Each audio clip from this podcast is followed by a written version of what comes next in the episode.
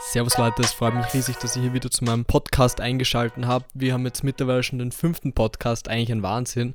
Mich freut es auch, dass unsere Zuschauerzahl so hoch ist und dass ihr euch auch wirklich dafür interessiert und ihr noch immer so viele Nachrichten schreibt. Also wieder mal Dankeschön dafür.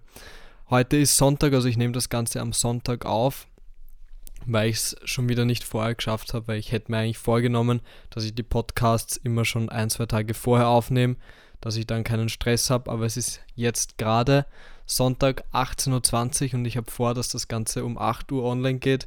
Wahrscheinlich werde ich es eh nicht ganz schaffen, aber ja, mal schauen. Das Ziel wäre es auf jeden Fall, sagen wir mal so. Heute in dem Podcast soll es über mein Equipment gehen. Es wird ein kleiner Gear Talk. Das heißt, für alle, die eher weniger an Fotografie oder Filmmaking interessiert sind, wird das Ganze wahrscheinlich etwas uninteressanter.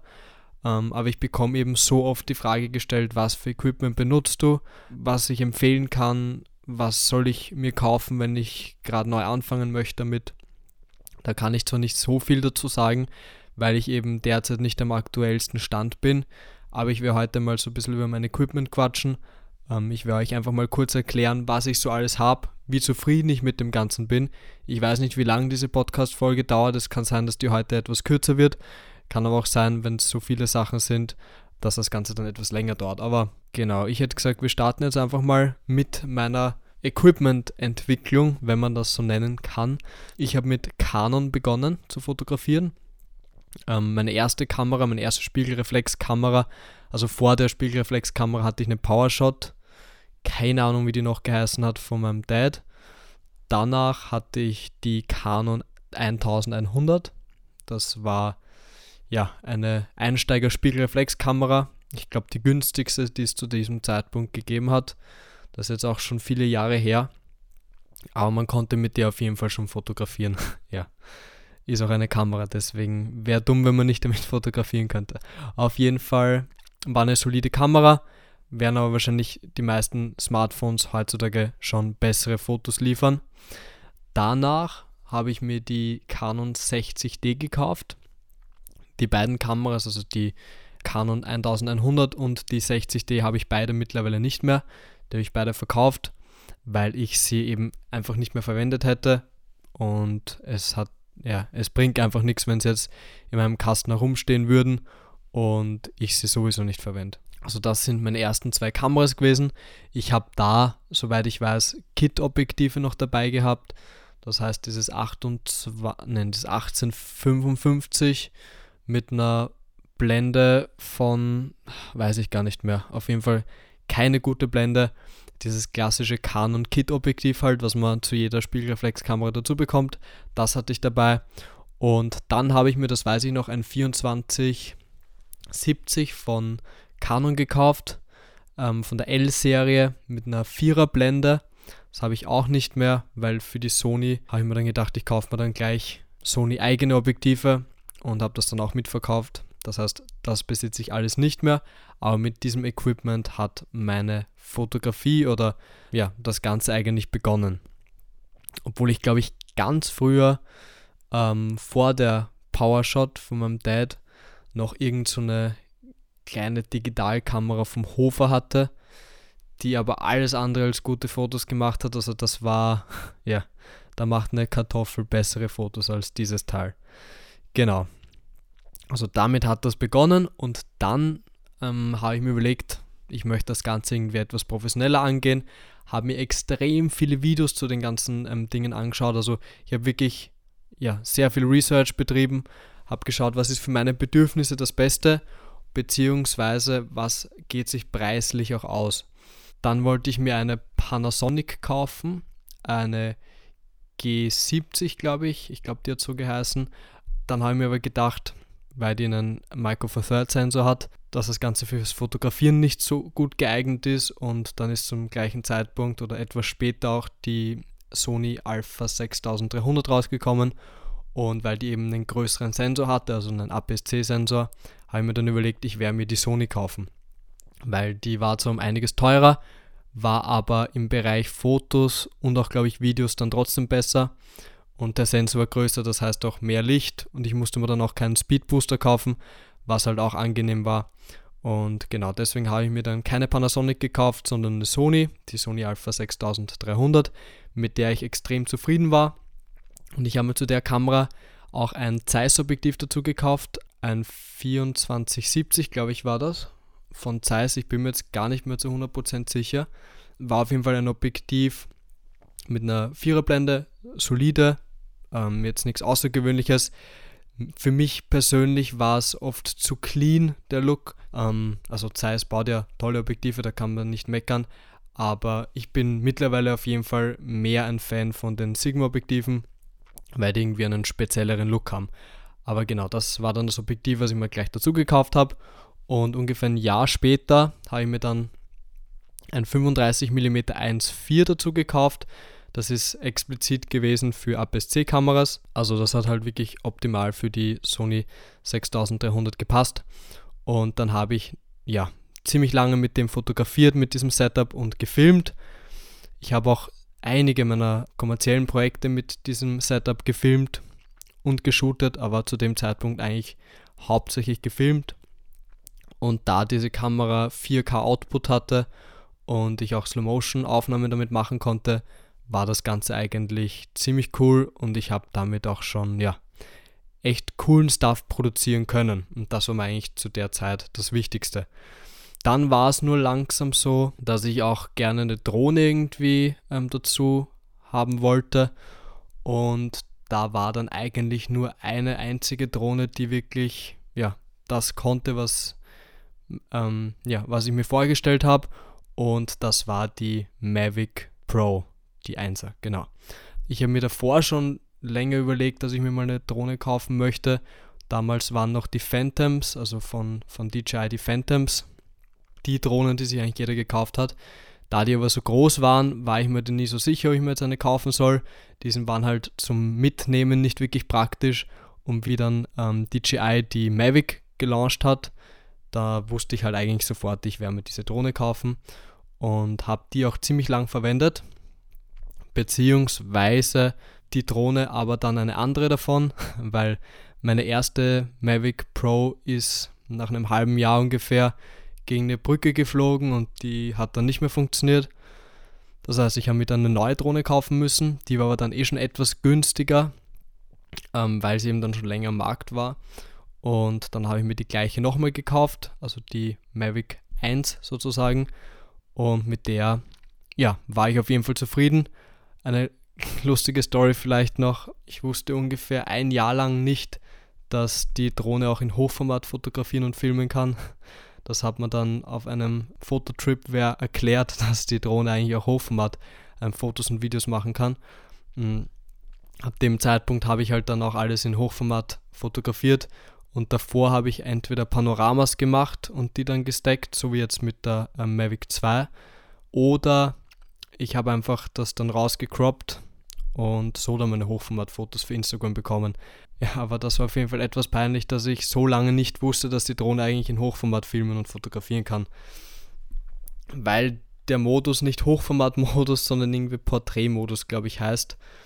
Und ja, da bin ich selbst nicht wirklich drauf gekommen. Ich habe, glaube ich, sogar mal nachgeschaut, ähm, ob die Drohne in Hochformat fotografieren kann, habe aber im Internet irgendwie nicht wirklich was dazu gefunden.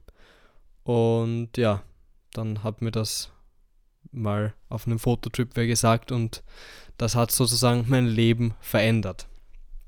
Genau. Dann hatte ich dieses Setup, mit dem war ich auch viel unterwegs, habe mir dann noch ein Weitwinkelobjektiv für die ähm, 6300er dazu gekauft, mit dem ich dann meine ganzen Weitwinkelaufnahmen gemacht habe. Und danach ist dann die Sony Alpha 7 III rausgekommen. Und diese Kamera hat sich gefühlt eh jeder zweite gekauft, weil sie eben im Film- und im Fotobereich für das Geld echt unschlagbar ist. Also ähm, diese Kamera ist wirklich top. Ich bin noch immer ziemlich zufrieden damit. Mittlerweile sind meine Ansprüche zwar auch schon etwas nach oben gegangen, aber die Kamera ist trotzdem noch immer für das, was sie kostet. Ich glaube, die kostet mittlerweile schon unter 2000 Euro und für diesen Preis ist Wahnsinn, was man dafür eigentlich bekommt. Die Kamera ähm, habe ich mir dann gekauft, habe mir dann dazu gleich ein 24 mm 1.4 von Sigma gekauft. also ein Fixbrennweitenobjektiv, welches zum Fotografieren und zum Filmen richtig geil ist.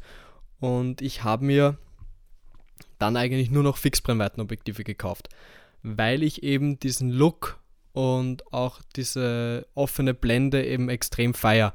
Und fürs Filmen ist es halt ein Traum, wenn man dann ja diese schöne Bokeh hat, der Hintergrund schön unscharf hat und auch der Look von diesen Fixbrennweitenobjektiven ist, finde ich, ziemlich besonders und sieht einfach mega geil aus. Genau. Und dann habe ich mir vor ein paar Monaten jetzt mein erstes Zoom-Objektiv sozusagen gekauft. Das heißt, das war dann ein 70-200. Ähm, da war es mir halt eben wichtig, dass ich trotzdem eine relativ offene Blende habe. Deswegen habe ich mir das 70-200 mit 2.8er Blende gekauft. Aber da braucht man eigentlich einen Zoom. Es gibt zwar auch die ähm, Fixbrennweitenobjektive ähm, bei diesen Teleobjektiven, das sind dann aber ein ja, 400er oder ein 600er und da sind wir dann in ganz anderen Preissegmenten aber ich habe mir dann dieses 70-200 von Tamron gekauft für Detail-Shots beziehungsweise für so Layer-Shots, wenn man in Bergen shootet, ähm, für Porträts, für vielleicht einmal ein bisschen Wildlife-Fotografie.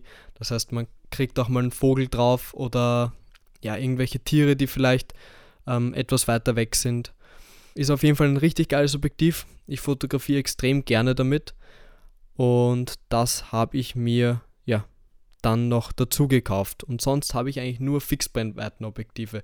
Ich habe ein 14 mm Fixbrennweitenobjektiv, 24 mm, ein 35 mm, ein 50 mm, ein 50 mm allerdings ähm, so ein Vintage-Objektiv, das ist schon ewig alt, hat aber so einen ähm, richtig coolen Look. Das ist ein Single-Coated Objektiv, glaube ich. Das heißt, ähm, da sind die Linsen nur einmal beschichtet ähm, also es gibt Single und Multicoated und das bei diesen Single-Coated Objektiven ist halt der Unterschied zu den Multicoated, dass ich glaube, dass es so heißt. Also ich bin mir jetzt nicht zu 100% sicher, aber ich bilde mir ein, dass das so heißt.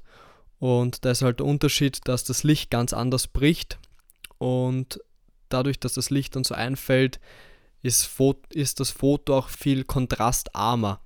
Und allgemein der Bildlook sieht eben ganz anders aus und man kriegt richtig besondere Lensflares. Es ist halt einfach wirklich ein ähm, Oldschool-Objektiv, was einen ganz eigenen besonderen Bildlook hat, ist nicht extrem scharf, aber eben der Bildlook ist besonders und deswegen feiere ich dieses Objektiv extrem. Genau das habe ich. Dann habe ich ein 85 mm und jetzt eben noch dieses 70-200 und damit bin ich eigentlich so gut wie für alles gewappnet. Das Einzige, was ich mir jetzt noch unbedingt dazu kaufen möchte, ist ein qualitativ hochwertigeres Weitwinkelobjektiv, weil das 14 mm, was ich jetzt habe, ist von ähm, Samyang und ist nicht extrem scharf und vor allem wenn man offenblendig damit fotografiert, also mit einer 2.8er Blende, dann ja, passt das Ganze nicht mehr so, sieht nicht mehr so crispy aus und da möchte ich mir auf jeden Fall entweder auch eins von Sigma kaufen, ein 14 mm oder von einer anderen Marke, aber die sind relativ teuer, weil da das Glas irgendwie speziell hergestellt werden muss, weil das so eine Krümmung drinnen hat. Und deswegen, ja, mal schauen. Aber damit bin ich noch nicht so zufrieden. Sonst ähm, ist mein Equipment eigentlich ziemlich nice. Auch für Commercial Work passt ziemlich gut. Und ja, mein Lieblingsobjektiv, weil das wäre ich auch ab und zu gefragt, was jetzt mein Lieblingsobjektiv ist, mit welchem ich am liebsten fotografiere. Ganz schwierig, aber ich würde fast sagen, die meisten Fotos habe ich gemacht mit dem ähm, 24 mm von Sigma. Das ist eigentlich für Landscape Shots super geeignet. Das kann man für Porträts verwenden, für eigentlich ziemlich, ziemlich viel. Und deswegen habe ich das, glaube ich, am meisten verwendet. Und es ist auch eine Brennweite, die ich ziemlich feiere, weil auch diese weitwinkeligeren Porträts wirken, finde ich, ziemlich geil. Das hat eben auch so einen speziellen Look. Und dann zusätzlich noch dieses 70-200. Ähm, das habe ich eben noch nicht so lange und mit dem macht es mir auch extrem Spaß zu fotografieren, weil man eben ganz andere Perspektiven hinbekommt. Das ja, ist eben auch was ganz Besonderes. Vor allem mit dieser 2.8er Blende, wo der Hintergrund dann wirklich schön unscharf ist. Ja, das kann halt einfach wirklich was und deswegen feiere ich diese zwei Objektive eigentlich fast am meisten, obwohl dieses 35 äh, mm für Porträts auch richtig geil geeignet ist, obwohl ich das eigentlich weniger verwende, da verwende ich meistens dann das 24 mm von Sigma. Aber es sind auf jeden Fall alles richtig geile Objektive. Aber wenn ich mich jetzt für eins entscheiden müsste, wäre es wahrscheinlich das 24 mm von Sigma. Genau. Was gefällt mir jetzt bei dieser Sony-Kamera nicht so gut, also bei der Sony Alpha 7 III? Und zwar, ähm, ich hatte sie ja mit in Madeira und das haben wahrscheinlich eh einige mitbekommen.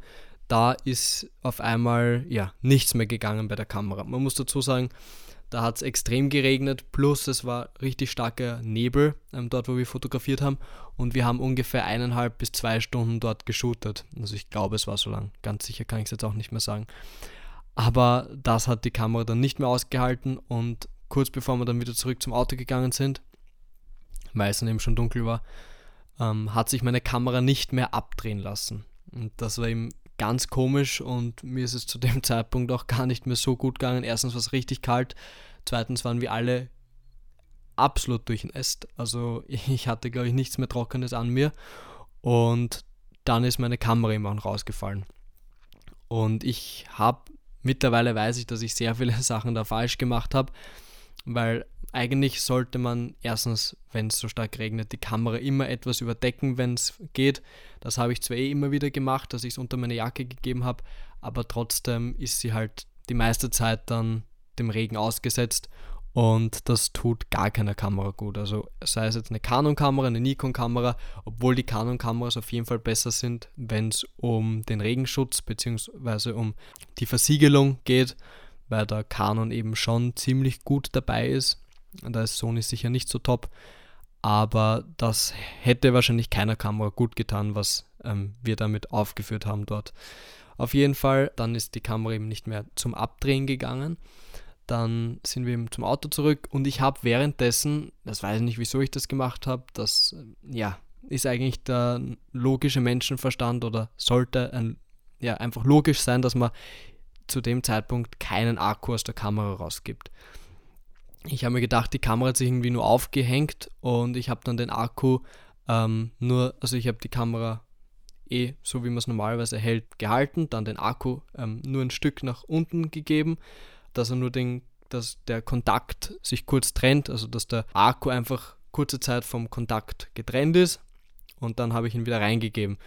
Und ähm, wie ich den Akku wieder zurückgegeben habe und die Kamera war abgedreht die ganze Zeit schon, ähm, ist die Kamera gleich wieder angegangen. Und da habe ich mir gedacht, irgendwas stimmt da gewaltig nicht. Ja, also nur ein Tipp jetzt gleich einmal an der Stelle, wenn euch das mal passiert, gebt den Akku nicht raus, auch den Akku nicht nur kurz rausgeben, weil das kann alles einen Kurzschluss ähm, geben und dann funktioniert gar nichts mehr. Das heißt, am besten, wenn ähm, die Kamera mal nicht funktioniert, ähm, sei es jetzt, sie geht nicht mehr an, sei es jetzt, die Kamera steckt einfach, der An-Aus-Schalter funktioniert nicht. Oder es sind irgendwelche Bildfehler, weil die Kamera gerade irgendwie lang im Regen war. Das heißt, all, dieses, all diese Anzeichen sollte man dann gleich beachten oder gleich realisieren und die Kamera ja, nicht mehr benutzen. Ganz wichtig. Das hätte ich auch machen sollen. Ich hatte dann zwar im Endeffekt trotzdem noch Glück, aber ja, auf jeden Fall, wir sind dann ähm, zurückgefahren in unser Hotel und ich habe die Kamera dann dort noch einmal probiert anzudrehen. Das weiß ich auch, war ein großer Fehler. Hätte ich auch nicht machen sollen, weil mir eigentlich alle danach geschrieben haben, weil ich habe dann in meiner Story gefragt, ob irgendwer Tipps oder Tricks hat, was man mit der Kamera dann machen kann in dem Zustand. Und ich habe halt dann also das habe ich erst danach gefragt. Und ich habe halt zuvor dann noch im Hotel probiert, weil ich mir gedacht habe, vielleicht funktioniert es ja wieder. Habe dann wieder den Akku reingegeben, weil zu dem Zeitpunkt hatte ich dann keinen Akku mehr drinnen. Habe den Akku in die Kamera gegeben und es war alles wie vorher. Das heißt, also nicht wie vorher, wie es noch gut war, sondern wie vorher, wie sie eben nicht mehr funktioniert hat. Das heißt, ich habe den Akku reingegeben und die Kamera hat im abgeschalteten Zustand ähm, sich gleich wieder aufgedreht. Und da habe ich mir dann eigentlich gedacht, da kann irgendwas nicht stimmen, die Kamera muss ja eigentlich ja, kaputt sein, weil irgendwie der An- und Ausschalteknopf, wenn der nicht mehr funktioniert, dann ja, ist das halt ein riesiges Problem. Außerdem habe ich dann, das weiß ich auch, dass ich das nicht machen hätte sollen mittlerweile, habe ich dann einige Knöpfe probiert zu drücken und all das kann halt einen Kurzschluss ähm, verursachen. Das heißt, wenn man mal einen Wasserschaden mit der Kamera hat oder wenn ähm, da irgendwie Feuchtigkeit reingekommen ist, dann die Kamera einfach nicht mehr benutzen. Das Beste, was man machen kann, ist die Kamera, ähm, entweder ich habe sie in Reis eingelegt, das sagen auch einige, das funktioniert oder bringt nichts. Bei mir hat es geholfen, zum Glück. Aber es gibt auch Leute, die sagen einfach, man soll es 24 Stunden an einem trockenen, relativ warmen, jetzt nicht heißen ähm, Ort oder Platz stellen in die Sonne weiß ich nicht, ob ich es legen würde, aber ähm, also dass die Sonne jetzt wirklich direkt extrem drauf scheint, weil dann wird die Kamera auch sehr heiß. Ich würde halt einfach schauen, dass sich die Feuchtigkeit langsam verflüchtigt, weil wenn man sie zu sehr aufheizt, dann kann da auch wieder was kaputt gehen. Das heißt, einfach schauen, dass die ganze Feuchtigkeit aus der Kamera rausgeht. Und ich hätte mir nie gedacht, dass die Kamera wieder funktioniert, aber sie hat dann glücklicherweise wieder funktioniert und ich war einfach, ja, überglücklich dass wieder alles funktioniert hat. Und ja, jetzt habe ich eigentlich keine Probleme mehr mit der Kamera. Ich glaube, zwei Tage danach hat der Sucher noch nicht so ganz funktioniert. Da war noch Wasser drinnen und das ist jetzt aber mittlerweile auch schon heraus, beziehungsweise eh schon lange wieder heraus. Und jetzt funktioniert eigentlich alles wieder. Das heißt, eigentlich ist die Sony eh ein Arbeitstier und sie haltet auch sowas aus aber ich glaube, man sollte es nicht ähm, herausfordern, sollte einfach trotzdem immer vorsichtig damit umgehen. Was ich weiß, ist, dass die Canon ähm, 5D oder die Canon 1DX Mark II jetzt im Speziellen ähm, richtige Schiffe sind oder richtige Panzer. Bei den Kameras wird der Regen wahrscheinlich nicht wirklich viel anrichten, weil die Bauweise eben auch ganz anders ist. Die sind viel massiver gebaut und die Sony ist halt trotzdem etwas filigraner obwohl die Sony 7 III auch schon um einiges besser verbaut ist als das Vorgängermodell. Also ich ähm, finde, sie liegt ziemlich gut in der Hand. Sie hat eben diese zwei SD-Karten-Slots, was auch schon richtig cool ist, obwohl mir in einem von diesen zwei SD-Karten-Slots, seitdem ich sie in Reis eingelegt habe, jetzt ein Reiskorn steckt. Aber zum Glück in dem SD-Karten-Slot, der ähm, nur als Backup dient, beziehungsweise der Haupt-SD-Kartenslot, der funktioniert zum Glück, da steckt kein Reiskorn drinnen, aber ich kriege das irgendwie nicht raus. Muss ich schauen, ob ich das vielleicht mit einem Metallstäbchen oder so vorsichtig rausbekomme. Aber derzeit habe ich diesen zweiten SD-Kartenslot jetzt eh noch nicht gebraucht.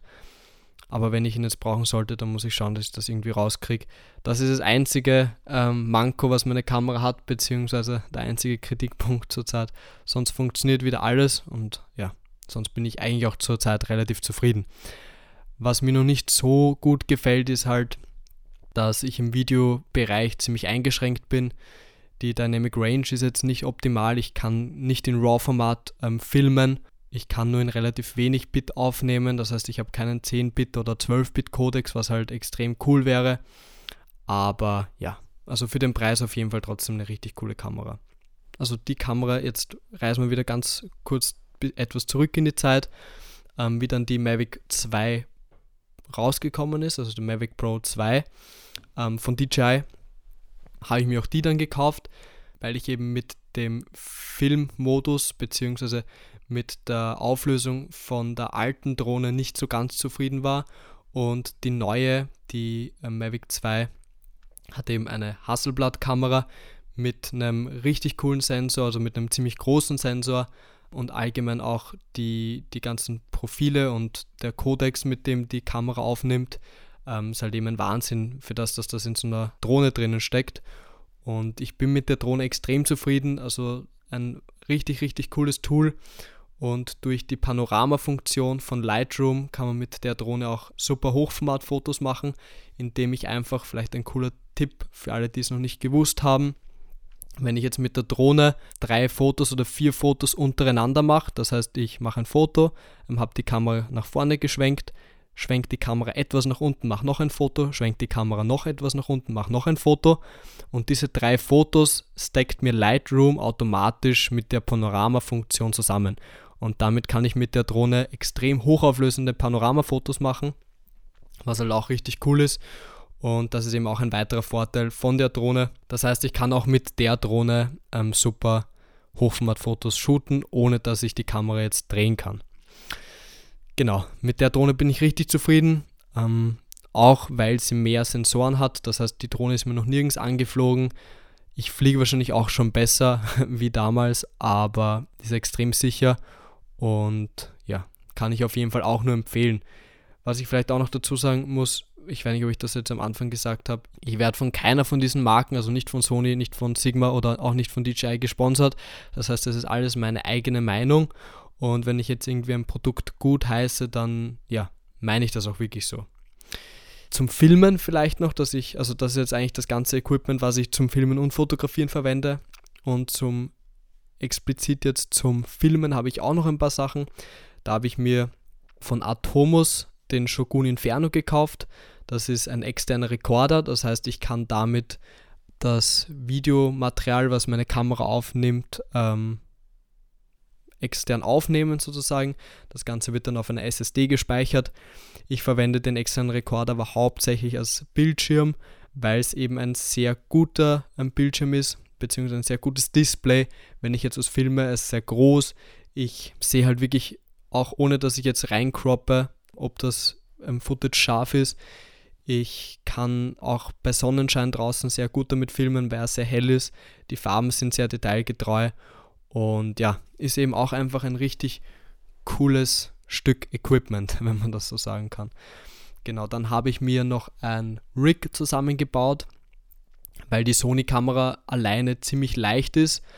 Ähm, da habe ich einfach einige YouTube-Videos mir zu dem Thema angeschaut und habe mir dann von Small Rig mit so Rails und mit so, mit so Schnellverstellplattensystemen und mit einem V-Mount-Akku und mit einigen so Accessoires, was man dann noch auf die Kamera drauf gibt, wie so ein Top-Handle und ein Side-Handle.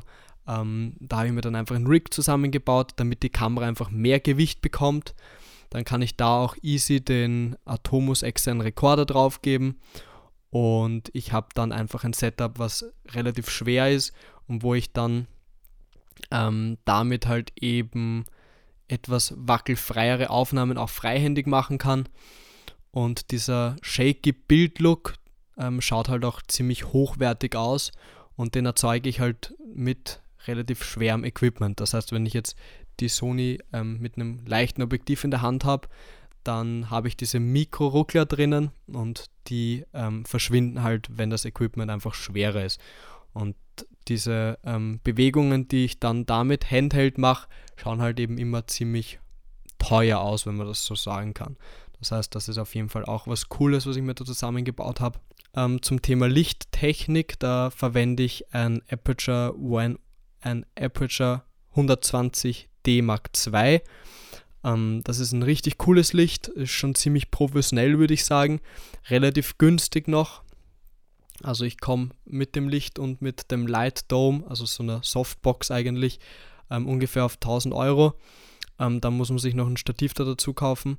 Das heißt, das ist eigentlich ähm, für den professionelleren ähm, Gebrauch noch ein relativ günstiges Lichtsetup. Da gibt es auf jeden Fall von Ari oder so wesentlich teurere Sachen, die wahrscheinlich dann auch, nicht wahrscheinlich, sondern die sind dann halt auch besser. Aber für mich ist das Setup eigentlich super. Und dann habe ich ja von Manfrotto ein Stativ mit einem Videokopf. Den Videokopf, den eigentlich alle haben, das ist der mit diesen roten zwei Ringen.